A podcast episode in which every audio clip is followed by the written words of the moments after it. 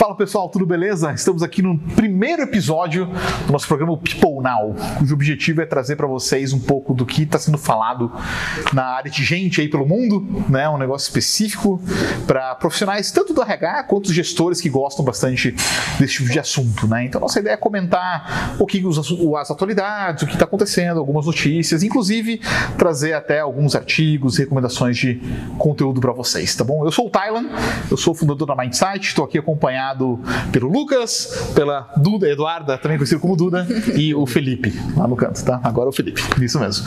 E vamos começar então, pessoal. É, uma primeira notícia aqui que a gente tem é um assunto que vem sido muito falado, né? Não precisa nem falar que é uma notícia específica, que é o tal da Great Resignation em inglês, também conhecido como a grande saída, né?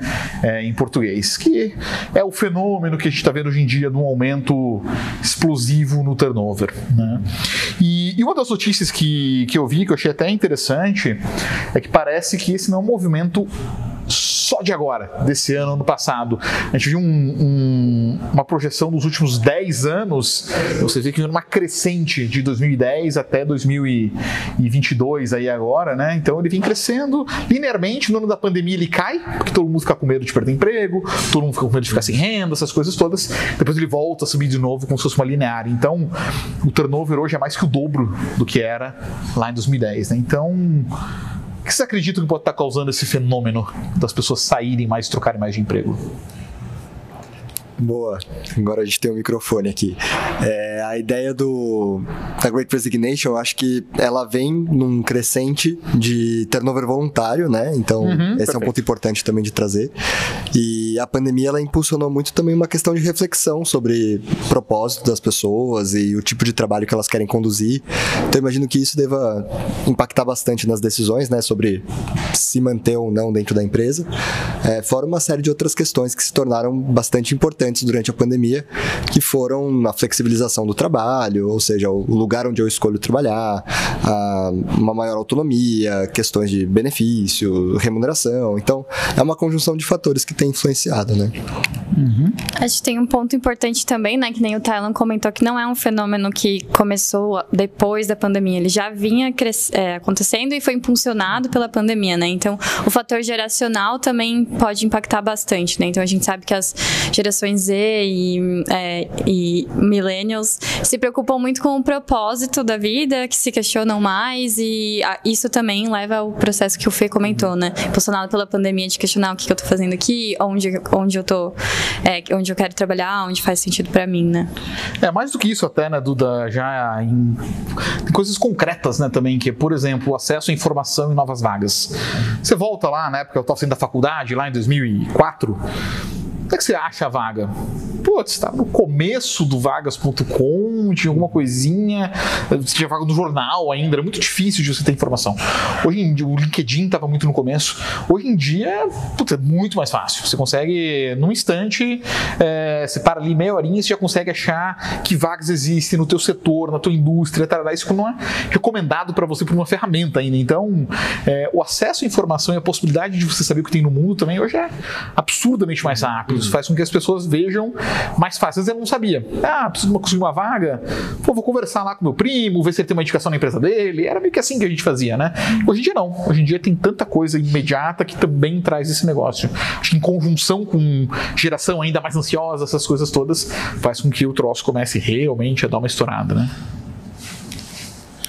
É, no fundo você tem um conjunto de fatores, né? Então você tem mais acesso à informação, você tem um aspecto geracional e além disso é, tem um fenômeno também que, da, que a guerra de talentos virou global, né? É, e quando você pega alguns recortes ali como setor de tecnologia, de dados que estão é, que tem pouca oferta de trabalho no mundo todo, acaba que você agora está competindo com empresas dos Estados Unidos, Europa, Oceania, África, enfim, o, mercado de trabalho para esse recorte, principalmente para outras também, mas nesse mais fortemente é, virou global, né? Então é, as pessoas agora têm um, poder de escolha maior porque a, as empresas estão tendo que se adaptar à, oferta de trabalho. Então é, oferecer propósito, benefícios, um conjunto de fatores que é, para tentar vencer essa competição global aí, né?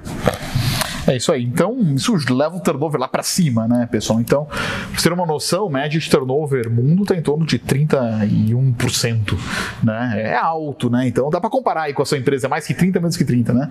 É, se for, tá ok, tá em linha aí com o resto do mundo, né? Então, é bem alto mesmo, tá? A galera muda mesmo e antes era uma coisa que era mais, ah, no varejo o pessoal sai, hoje em dia qualquer coisa, tá? E, e acho que um ponto bom ali que a Duda colocou, de fato, é, junto com o Felipe, é que o negócio de, ele chama de great rethink em algumas pessoas, né? Que é grande repensar, né? As pessoas estão repensando melhor, estão refletindo melhor, é, querendo ou não, por um lado positivo, as empresas é, deixaram de ser aquele negócio que está aqui com o seu emprego, recebe seu salário e não enche o saco.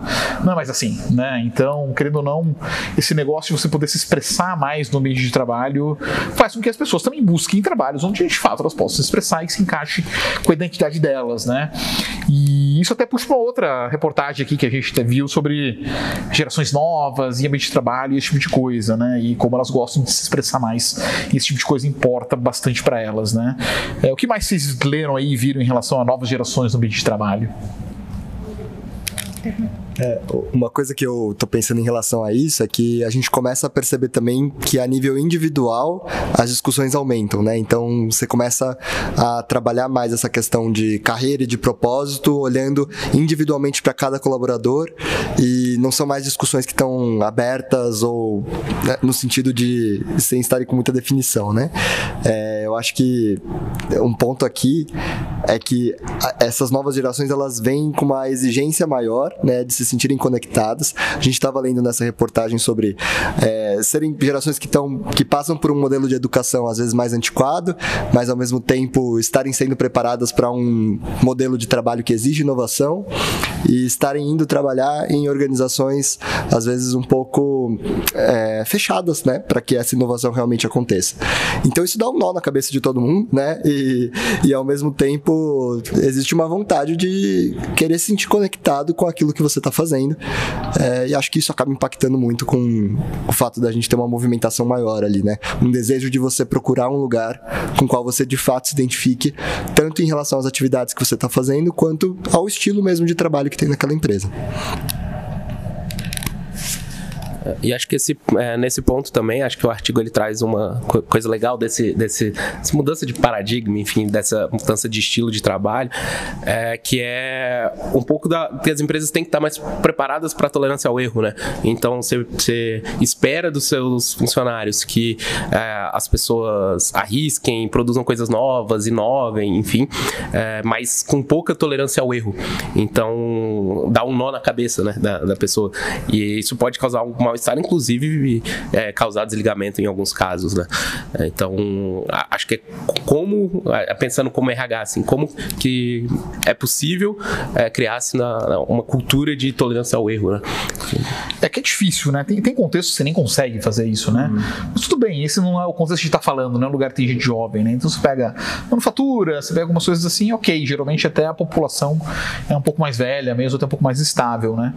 Mas uma coisa interessante, até uma experiência minha, minha, uns anos atrás, eu trabalhava na Fundação Estudar, que é uma fundação que ajuda jovens, e a gente levantava lá com o pessoal que fazia programa de bolsas e depois a gente ajudava a alocar no mercado de trabalho o que eles queriam das empresas, né?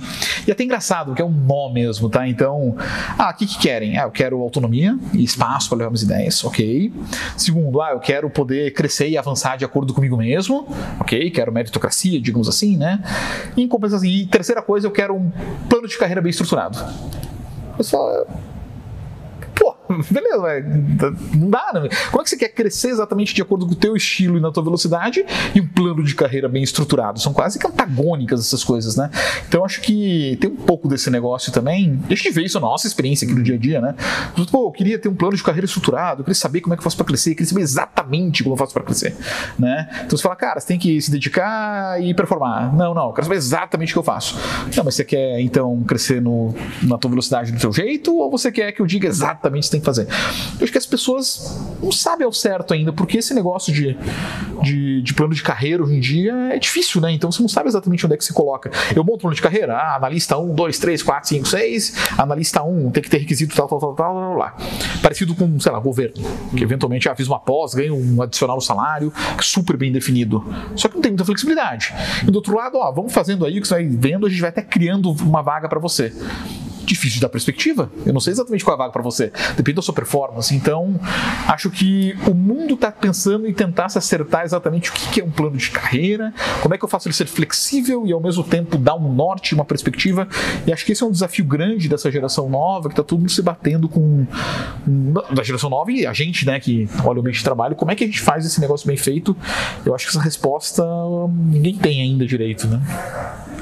Acho que esse ponto que você comentou, tá, linka com o ponto que o Fê comentou, das pessoas virem de um modelo educacional bem é, padronizado, em que a gente sabe exatamente é. o que a gente precisa fazer, né, para atingir o sucesso.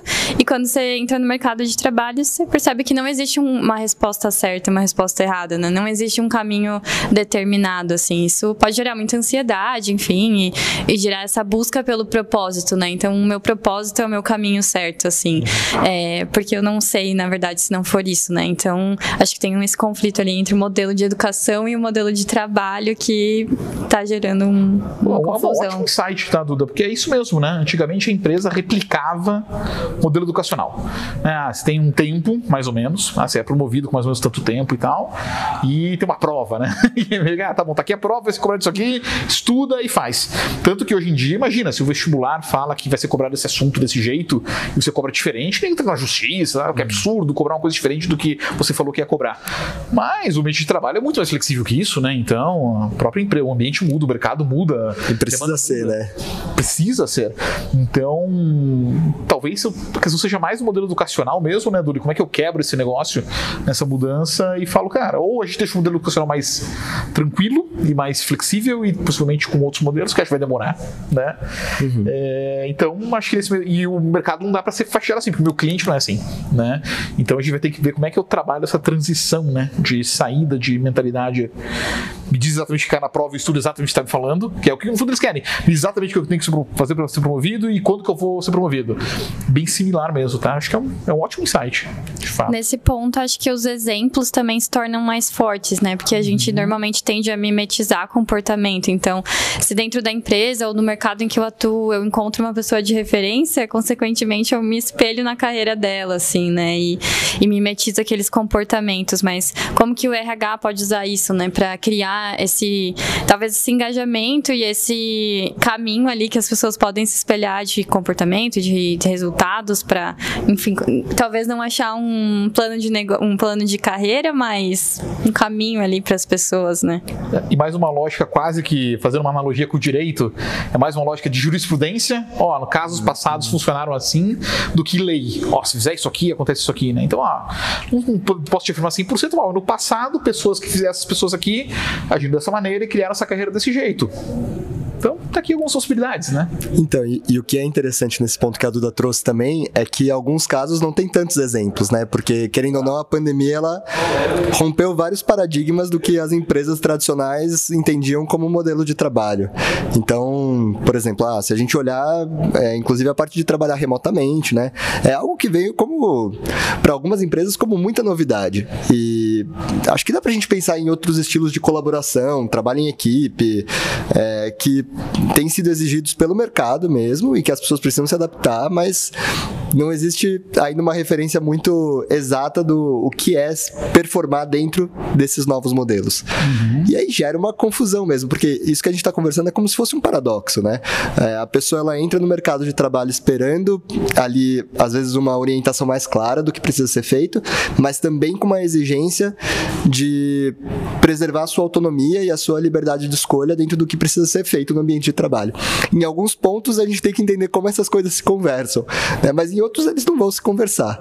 Então, eu fico pensando assim, né? O que, que o RH pode fazer entendendo que existe esse dilema? Uhum. Eu acho que o primeiro passo é trazer ele para fora, né? Realmente comunicar sobre isso, gerar discussão em cima, porque daí você consegue, em algum nível, é, fazer as pessoas ficarem conscientes em relação a isso, né? As equipes, os gestores. Uhum. E é, é interessante porque daí você gera uma camada de complexidade dentro das discussões, mas também permite com que pessoal é, se, não sei, internalize um pouquinho mais isso e possa se comprometer mais com a empresa, entendendo que é uma organização que está endereçando esses assuntos, né? Perfeito. Talvez um pouco mais de reflexão, né, Felipe? Em vez de é, justamente. o funcionário falar, empresa, me dá aí o plano de carreira para eu saber o que, que, é, e também a empresa não falar o seguinte, cara, faz aí o trabalho, não enche o saco, que se for promovido eu te aviso.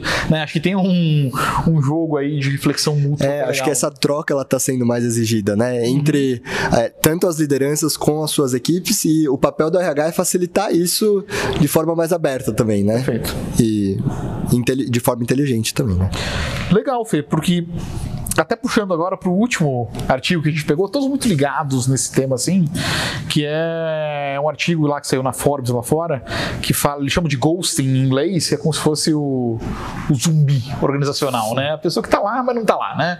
Tô aqui, estou fazendo meu trabalho, mas de vez em quando eu paro para dar uma olhada em outras coisas e meio que vou só seguindo o fluxo aqui, fazendo o mínimo possível necessário, né? Tem bastante gente assim que é um grande medo, tá? Então, na época da pandemia, qualquer preocupação aí de donos de empresa, gerentes, etc e tal, a galera vai para casa e vai estar tá lá na reunião, câmera desligada, olhando Facebook, né? É, e de fato tem algumas pessoas que estão mesmo. Acho que esse é o ponto. Tem muitas que não estão, obviamente, a gente sabe disso, mas algumas estão, né? E o que que, o que, que parece causar esse fenômeno? O que que, o que, que o artigo fala? É, um dos pontos que eles colocam é que a gente acabou de passar por dois anos ali de muito isolamento social e, e de pandemia, em que as pessoas estavam com medo, né, de perder o trabalho ou ficarem sem dinheiro, enfim. É, e aí elas trabalharam muito, né? Então a gente viu também a parte do estresse, do burnout ser muito discutido durante o tempo de pandemia. E agora que as coisas estão começando a voltar um pouco normal, surge um pouco o fenômeno do de, ah, agora estou mais relaxado e mais tranquilo uhum. e preciso de uma pausa, assim, né? Depois de tanto tempo de esforço muito repetitivo e do isolamento. Então, Entendi. Então é mais uma quase que uma reação natural das pessoas. Putz, no começo tem muito esforço, muita coisa, e agora. Tá bom, deixa eu dar uma aliviada aqui, mas também não posso tirar férias, também não posso desaparecer, então. É, como se fosse um cansaço mental, né? Do que foi esse período, seja o que foi vivido dentro do ambiente de trabalho, mas também fora dele, né? Como contexto pandêmico. E acho que pesa também esse ponto de propósito mesmo, né? Agora que o, o mundo se reinventou, as relações se reinventaram, é, impulsionaram impulsionados pela pandemia mesmo, né? E por uma série de outros fatores. É, onde que é meu lugar aqui dentro da empresa, né? Não sei, algumas questões voltadas para, acho que quase uma parte existencial de pensar em carreira, de pensar o que, que eu faço aqui. E se eu não me conecto muito com o que eu faço, então talvez eu não me dedique tanto. É, acho que isso acaba impactando a parte de engajamento. Uhum. Tem um terceiro fator também que eles comentam no artigo que a gente já viu também em outras reportagens, que é a parte da conexão emocional, né? Então, esse é um fator importante importante, um pilar importante no engajamento e que foi muito abalado ali com as relações de trabalho remoto e híbridas. Então, como que agora as pessoas têm uma conexão afetiva diferente, né, com o trabalho, com as pessoas com quem elas trabalham e consequentemente ficam menos engajadas com o seu próprio trabalho e isso reflete em ações, né? É, e, e, performance e tudo mais. Até tem um ponto no, na reportagem também que eu achei interessante que, beleza, as pessoas estão menos engajadas, né? Mas qual a consequência disso para a empresa? Então eles citam que muitos comportamentos negativos começaram a aparecer em decorrência desse desengajamento. Então, é, até a relação, o jeito como os, é, as, as áreas de atendimento lidam lidam com clientes, às vezes com menos paciência, menos engajamento, a própria relação entre os próprios funcionários, relação gestor-liderado, é, acaba sendo menos paciente e menos produtiva consequentemente, né? Então, é um ponto que impacta bastante o negócio, né? Isso pode ser positivo até, né, Duda? Eu estava dando uma palestra agora no nosso congresso da Spot. Quem quiser até acompanha a Spot, né? Sociedade de Psicologia Organizacional e Talent Analytics. Fizemos um congresso agora recentemente. E eu estava falando de performance e estava vendo alguns fatores que afetam performance mais, né? E a gente fala muito de feedback, né? Mas hoje fala de feedback de maneira muito genérica. Né? Uma lógica de, ah, tem que dar feedback. Tá bom, mas feedback do quê, né? E ficou muito claro, assim, nas pesquisas de performance que a maior correlação com performance é feedback é, justo, obviamente, de uma fonte confiável, de como uma pessoa pode fazer o seu trabalho melhor. Então, as pessoas querem fazer um trabalho bom. A questão é que elas precisam receber feedback para isso. Reconhecimento era muito menor o impacto. Então, o, o a gente, na verdade, eventualmente tem que assumir que as pessoas querem ter uma conexão emocional. Acho que esse é o ponto, né? Ninguém quer entrar numa empresa, ah, vou entrar aqui só para receber meu salário no final do mês, trabalhar o menos possível, vai para casa e enche o saco. Tá bom, talvez tenha um outro que seja assim, mas não é a maioria das pessoas. A maioria das pessoas quer ter essa conexão emocional. Isso é muito positivo, porque todo mundo performa mais e trabalha muito bem e fica mais feliz fazendo coisas que realmente a pessoa se importa, né? E acho que isso, essa conexão de propósito que vem das gerações mais novas, é muito positiva do ponto de vista, né? Então, é, é, então, ah, mas as pessoas querem só reconhecimento. Não necessariamente, elas só querem saber como fazer um bom trabalho que elas têm orgulho, sabe? É, volta lá na teoria XY do McGregor, lá de 1950, né? Como é que você trata as pessoas? Como pessoas que querem ter responsabilidade e entregar as coisas ou como pessoas que são preguiçosas se você não força elas no trabalho? Se você trata as pessoas como Y, elas também se comportam assim. Você dá responsabilidade e, e, e assume que ela vai querer fazer um bom trabalho, ela faz isso. Se você assume que ela é preguiçosa e fica botando um monte de controle, um monte de coisa, ela vai se comportar para tentar fugir desses controles de algum jeito. Eu acho que isso que acontece. Então, algumas empresas levam um negócio, eu quero controlar, eu quero fazer assim, faz desse jeito, e a pessoa eventualmente vira um zumbi, né? Ela fica, ah, tá bom, tô aqui, o que eu tenho que fazer agora? Fala aí. Se não falar nada, também não faço nada. E daí perde essa conexão emocional, né? Que eu acho que ela é, ela é positiva e importante, inclusive. Sim, muito. Legal. O que, que a gente tem aqui, pessoal? Também tem uma outra sessão aí do nosso do nosso programa que a gente traz um pouco de ciência, tá? É, na nossa área é, tem dois duas publicações, né, dois, dois journals, digamos assim, que a gente gosta mais, que é o Personal Psychology e o Journal of Applied Psychology, tá?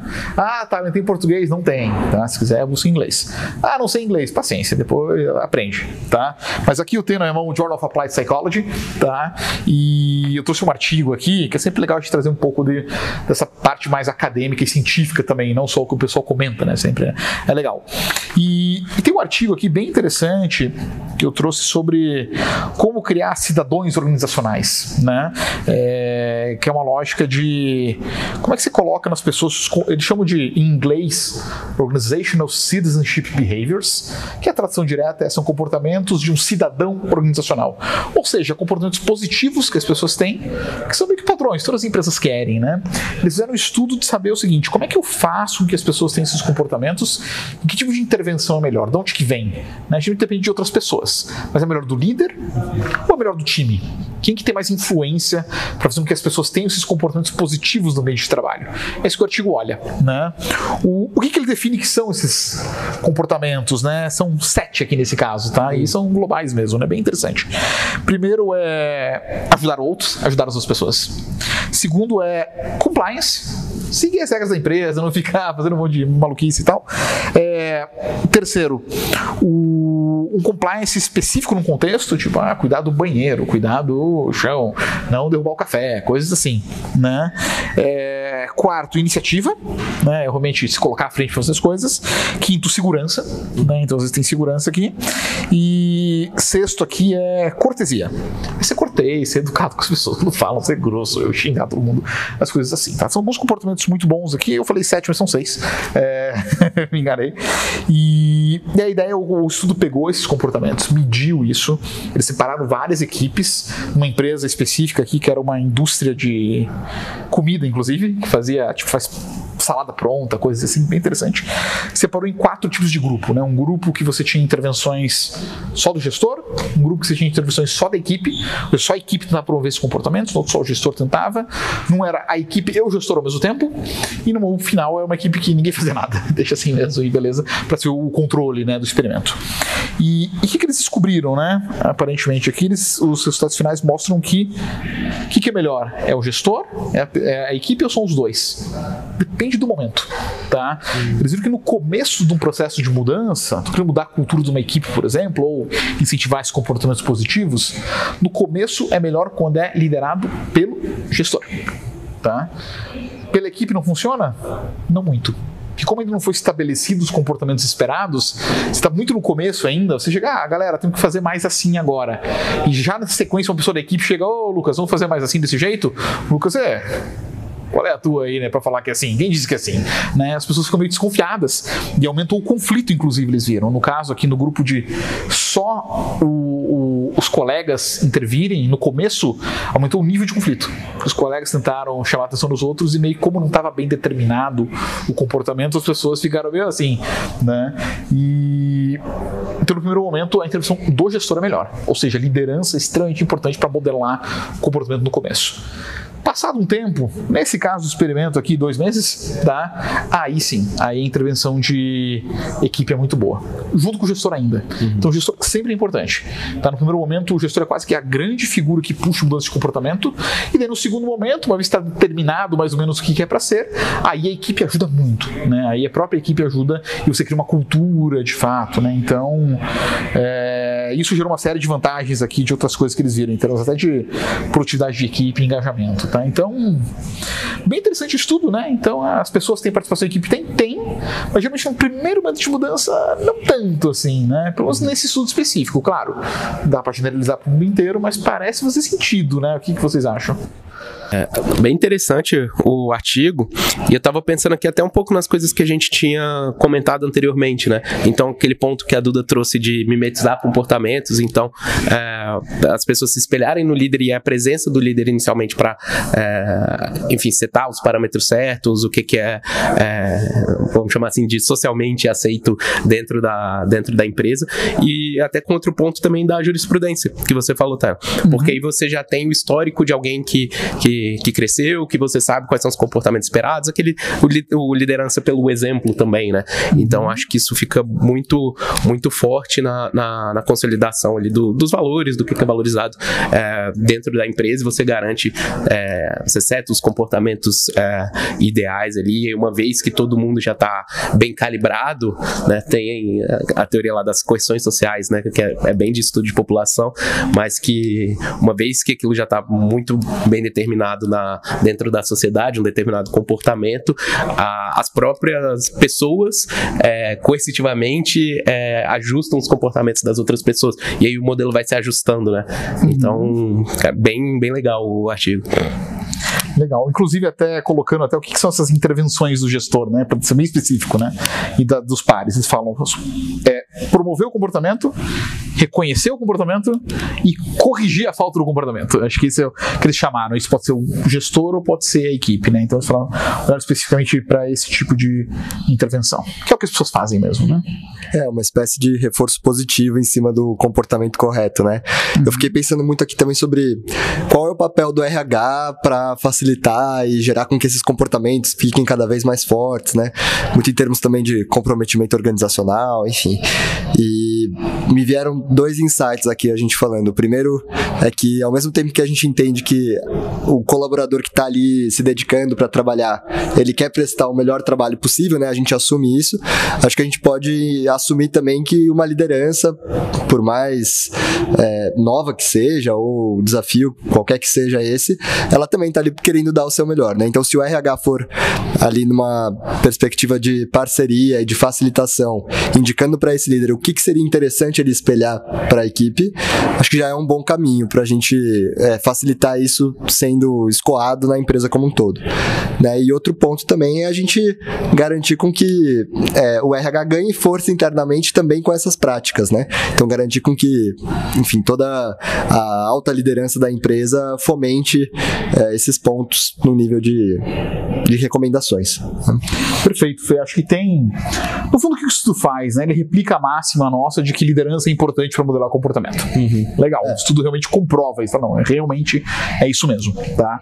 É, mas o que, que é legal também entender? Né? Ah, tá bom, ao longo do tempo, se a empresa começa a ter uma cultura mais consolidada, começa a ter os comportamentos esperados mais, mais claros, essas coisas assim, aí de fato a equipe pode entrar em jogo. E a empresa ela fica menos vulnerável a lideranças ruins. Né? Uhum. Esse é o ponto todo. Essa vantagem de uma cultura forte. Né? Porque uma cultura forte te garante na tua empresa você fica menos vulnerável à liderança. Então, se a cultura é muito forte, entra um líder desalinhado pra caramba, a própria equipe falará qual é, né? Tanto a equipe quanto os pares do que são os outros líderes, né? Uhum. Eventualmente você corrige o comportamento ali diretamente. Tua cultura é meio amorfa ainda, está meio que se fazendo, aí o líder é fundamental. Tem que seguir assim de perto. Né? E até na minha experiência pessoal, de fato, né? Porque eu trabalhava lá na Ambev, lá no comecinho, empresa de cultura forte, consolidada, tarará, entrava líder, saia líder nas equipes lá e tal, e meio que vai, assim. Claro, o líder consegue ter influência, uma série de coisas, mas assim, em termos de modelagem de comportamento, meio que o pessoal já sabia o que fazer, o que era o comportamento certo e errado, meio que o líder não tinha tanta influência, ainda tem mas não tanta. Agora, quando você está começando uma empresa, que foi o caso aqui, nossa, aí um, dois líderes diferentes, assim, ele cria subcultura, cria comportamentos esperados diferentes, e esse negócio é, é bem complicado de reverter depois, né? Acho que aí está o papel do RH, de monitorar principalmente áreas novas, com lideranças novas, ali onde o risco da modelagem de comportamento sair errado é, é bem grande. Lugar com cultura consolidada, equipe que já está lá mais, mais tempo, menos vulnerável, é um pouco mais tranquilo. Talvez aí seja uma questão mais de reconhecer os comportamentos, né? Deixar tá. eles mais evidentes. Só criar alguns mecanismos para garantir que esse negócio se mantenha ao longo do tempo, né? É. O do RH de guardião da cultura, né? É. O RH como guardião da cultura e aí é, atuar, atuar também como a figura ali de um semigestor, né? Então de dar os reforços positivos e, e garantir que os comportamentos corretos estão sendo é, realizados pelo, pelos líderes, né? E aí os líderes eventualmente passam é, para os liderados, né? Para os funcionários. É isso aí, pessoal. Então, bem legal aqui, tá? Saiu na, no, no Journal of Applied Psychology novembro do ano passado, tá? Depois a gente coloca a referência embaixo para vocês, né? E, e agora a gente traz uma parte para vocês que é uma recomendação de conteúdo, que é sempre bom. O que, que são é, livros e principalmente livros mesmo, que são bacanas do nosso setor aí para vocês também darem uma olhada, tá? É, Felipe, o que, que você trouxe aí para a gente hoje? Boa, legal, pessoal. Acho que para a gente ir encaminhando aqui para finalizar, tem esse livro do Chris Argyris, é um pesquisador voltado para estudar comportamento organizacional. E esse livro fala justamente sobre flawed advice, então recomendações que são feitas de uma maneira que não atingem o objetivo alcançado inicialmente, né? E esse pesquisador ele fala sobre como muitas vezes a gente tem modelos mentais também de recomendar coisas ou de comunicar com, com equipes, com pares, enfim, é, voltados para pressupostos de sempre manter uma imagem correta de ser muito racional, de nunca passar uma percepção de que você pode errar, ou de que você é vulnerável, enfim.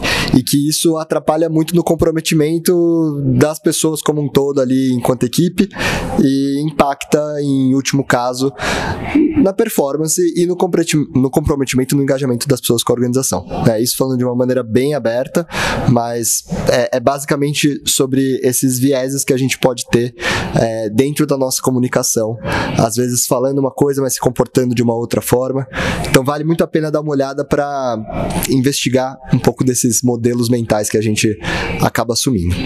É o, o Chris Argyris, né, que é o pesquisador aqui, que é o autor do livro, bem famoso no nosso setor, tá, pessoal, bem famoso da nossa área, é, anos e anos estudando isso, muito forte.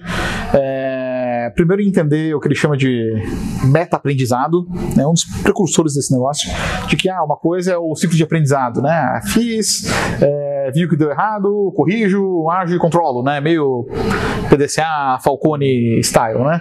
É, que ok, e daí o que o Chris Argyris fala, não, tem um outro aprendizado por trás que é, será que a maneira que eu estou olhando que deu errado tá da melhor maneira possível? Ou eu estou preocupado um pouco com a minha imagem, eu estou preocupado um pouco em defender a minha posição? Tem outros temas que ficam em volta da resolução de problemas que são muito importantes do nosso negócio, né? Então, o Argyris é um dos precursores disso, é bem interessante, tá? Então, até como é que o RH faz esse negócio, que eu vi pouco em empresas, lá fora existe um pouco, tem consultores que fazem isso, que é a consultoria de processo, né? Você fica observando uma reunião, por exemplo, eu, eu cheguei a fazer isso um tempo, lá, lá no passado.